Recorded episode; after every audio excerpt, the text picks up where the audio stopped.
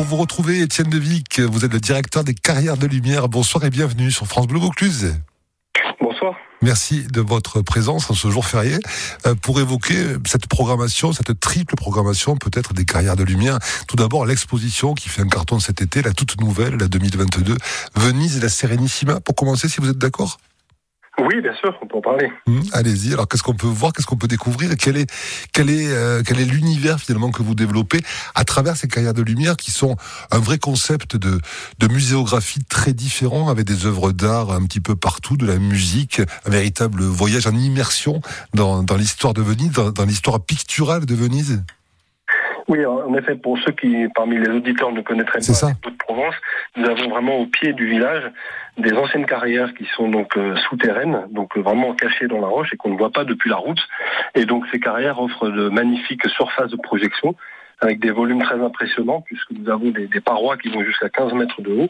Et donc sur ces parois de calcaire qui est assez blanc et qui réfléchit très bien la lumière, nous projetons effectivement des œuvres d'art et cette année la thématique c'est Venise, la Sérénissime et donc à travers Venise, si vous voulez, c'est le prétexte pour euh, entraîner nos visiteurs dans une déambulation le long du Grand Canal et d'explorer différentes formes d'expression artistique. Donc ça va aller de l'architecture, euh, je pense au verre aussi de Murano, qui est l'île juste à côté de Venise, mais aussi le cinéma, le théâtre, l'opéra.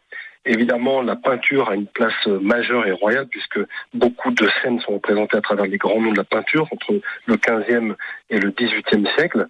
Et donc, on a toute une, scénographie qui est mise en, avant pour, pour immerger le visiteur dans ces tableaux, dans ces grandes fresques qui représentent parfois, qui sont présentées dans les, dans les palais vénitiens.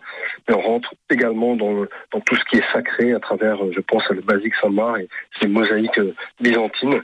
Voilà, donc tout est fait pour immerger le visiteur à travers des projections et puis une musique qui accompagne l'ensemble et qui vous prend complètement pour, pour ce voyage. La musique, elle est classique autour de Venise ou pas? Alors, on a la musique est toujours choisie selon les, les tableaux que l'on veut représenter, donc euh, elle n'est pas forcément toujours classique.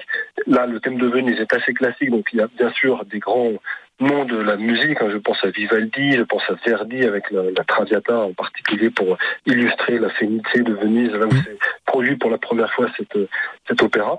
Mais nous avons aussi des, des, morceaux plus contemporains. Je pense à un pianiste comme Carlos Sipa. Voilà, donc il y a une variété de, rythmes et de musique qui sont là pour accompagner, on va dire, le, fil directeur de l'exposition et les chapitres qui vous sont présentés. Ça fait rêver. Les réservations se font sur carrière-lumière.com. Un mot euh, de Destination Cosmos, ultime défi, avec quelques représentations en ce mois d'août, les 19 et 26 août en particulier. Oui, alors cette année, nous avons, en plus de la programmation classique, je dirais, mis en place une programmation spéciale. Et donc, nous avons tous les vendredis soirs, euh, entre 20h, 21h et 22h, donc trois séances qui proposent à nos visiteurs de découvrir finalement la, la conquête de l'exploration spatiale à travers cette exposition spéciale qui s'appelle Destination Cosmos. Et donc, c'est un voyage de 40 minutes à travers la découverte de la, on va dire, de la conquête spatiale et la découverte de notre univers. Et puis un dernier beau, tout petit mot, autour de ces intégrales des carrières avec des soirées exceptionnelles qui font revivre un petit peu les émotions reçues lors des éditions précédentes pour ceux qui les ont ratées ou bien pour ceux qui les ont vécues, qui ont envie de les revivre aussi. Ça peut être mon cas sur une des expos, euh, celle de Bruegel en particulier. Bosch, Bruegel, Archimboldo, fantastique et merveilleux. Gaudi, architecte de l'imaginaire. Cézanne, le maître de la Provence. C'est le 17 août et le 24 août.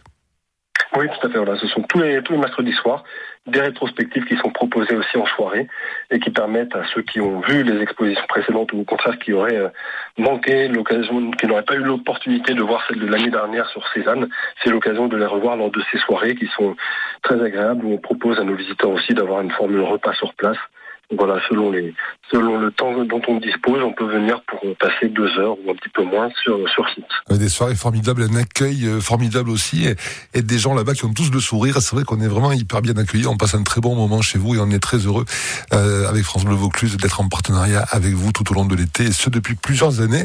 Euh, on retrouve toutes ces informations, Étienne, sur votre site internet qui est très bien fait, avec des extraits, avec des teasers, avec des vidéos, carrière-lumière.com.